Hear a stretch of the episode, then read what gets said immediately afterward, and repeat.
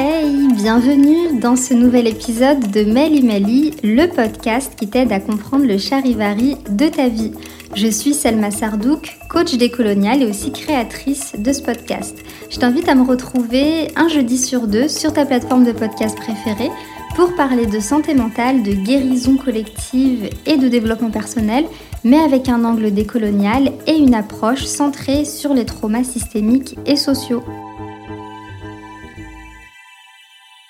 Dans l'épisode précédent, je t'ai parlé en profondeur du processus de colonisation théorisé par Virgilio Enriquez et aujourd'hui on va parler plus en détail du processus de décolonisation.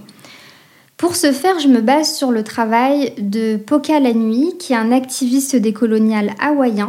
Je rappelle qu'Hawaï est une terre encore colonisée aujourd'hui par les États-Unis et que euh, la population euh, hawaïenne est très active pour la décolonisation de leur territoire.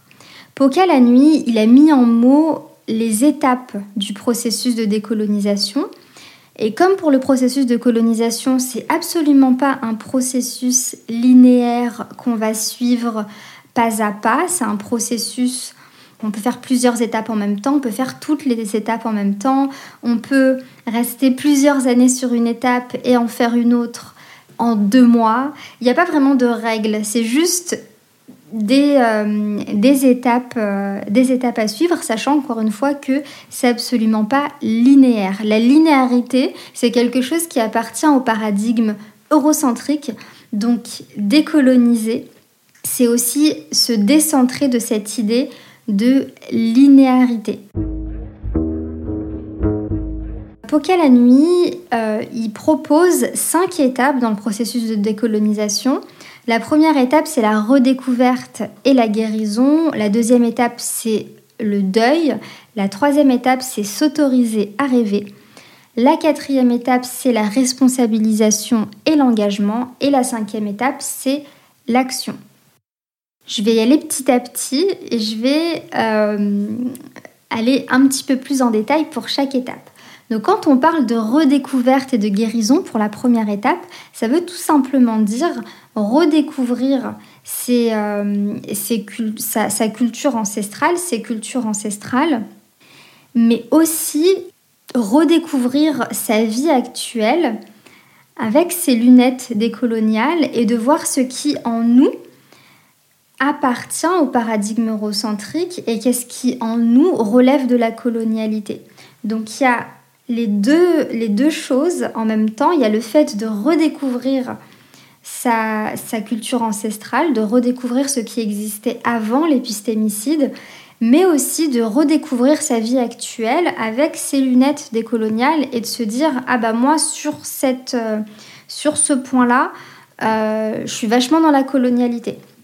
Et ensuite, dans, la, dans cette même étape, il y a un processus de guérison et c'est important de prendre le temps pour la guérison et même pour la redécouverte d'ailleurs. Mais se laisser le temps de guérir, c'est super important parce que cette première étape, elle fait mal c'est pas pas pas évident c'est pas évident de, de, se plonger dans dans notre vie de redécouvrir notre vie avec ces euh, avec ces lunettes, ces lunettes là mais c'est important c'est un petit peu l'étape où on fait l'état des lieux de ce, de ce qui se passe pour nous aujourd'hui et où on se reconnecte à ce qui existait avant et voir comment est-ce que euh, c'est possible pour nous de euh, ramener ce qui existait avant dans notre quotidien aujourd'hui.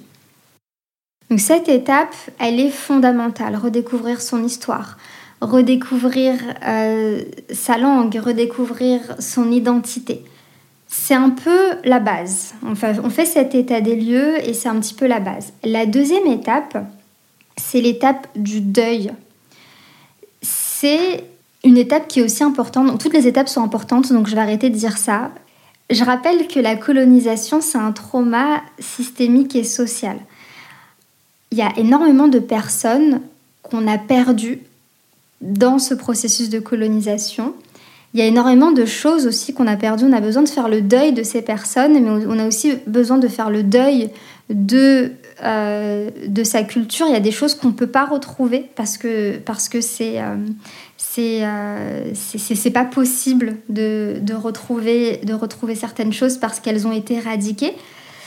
On a besoin de faire le deuil de cette identité perdue et de faire le deuil des personnes aussi qu'on a perdues. Donc cette étape du deuil, elle, elle peut aussi prendre du temps et c'est important pour le processus de, de, guérison de bien prendre le temps de faire ce deuil et de s'autoriser à passer par, ces, par les étapes du deuil qui ne sont pas forcément agréables non plus. La troisième étape, c'est le fait de s'autoriser à rêver. C'est l'étape la plus cruciale, je dirais, euh, de ce processus de décolonisation. Quand on s'autorise à rêver, on se décentre complètement de ce qui existe actuellement pour se concentrer sur ce qu'on veut. Donc on se décentre de ce qu'on ne veut pas pour se concentrer sur ce qu'on veut et on s'autorise à rêver à une société décolonisée, on s'autorise à rêver à un esprit décolonisé. C'est très puissant parce qu'on se concentre sur ce qu'on veut, on se concentre sur le futur et on se décentre du système parce que on vit dans un système qui nous oblige à toujours répondre, à, toujours être, être dans la réponse.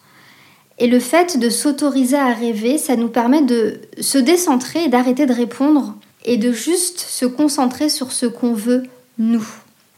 La quatrième étape, c'est la responsabilisation et l'engagement. C'est le fait de prendre ses responsabilités par rapport à la découverte, aux découvertes qu'on a faites, euh, euh, par rapport au monde décolonisé qu'on a rêvé, euh, prendre ses responsabilités et s'engager à tout mettre en œuvre pour y arriver. Alors peut-être que on n'arrivera pas à ce dont on a rêvé nous dans notre génération, mais c'est ok. Le tout, c'est de faire sa part et de s'engager à faire tout ce qui est possible, tout ce qui est en notre pouvoir pour arriver à ce monde décolonisé. La cinquième étape, c'est l'étape d'action. Dans cette étape-là, on va vraiment faire des choses concrètes. Donc encore une fois, c'est pas linéaire, c'est-à-dire qu'on peut faire des actions avant, mais du coup, on s'est engagé, on se dit euh, ok, moi je veux atteindre ça, je rêve d'atteindre ce monde-là, je rêve d'atteindre un état d'esprit décolonisée. Euh, je rêve de vivre dans une société décolonisée. Je m'engage à faire ce qu'il faut.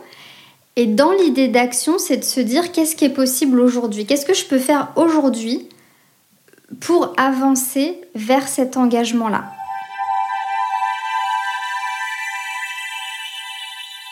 Alors voilà pour les étapes du processus de décolonisation. Ce que je t'invite à faire, c'est euh, à voir quelle est l'étape qui te parle le plus, comment est-ce que cette étape te parle et à t'engager sur une à trois actions que tu pourrais mettre en place dans les jours qui viennent, dans l'étape qui te parle le plus. Merci d'avoir écouté cet épisode de Mali Mali. Si le contenu te plaît, je t'invite à le partager autour de toi, à liker, commenter sur ta plateforme de podcast préférée. Et je t'invite à t'inscrire à l'atelier Décolonise ton état d'esprit euh, qui aura lieu le 1er février à 20h30 en cliquant sur le lien qui se trouve dans la description de cet épisode. On se retrouve dans deux semaines pour un nouvel épisode de Mali Mali dans lequel on va parler d'eurocentrisme dans l'accompagnement. À très vite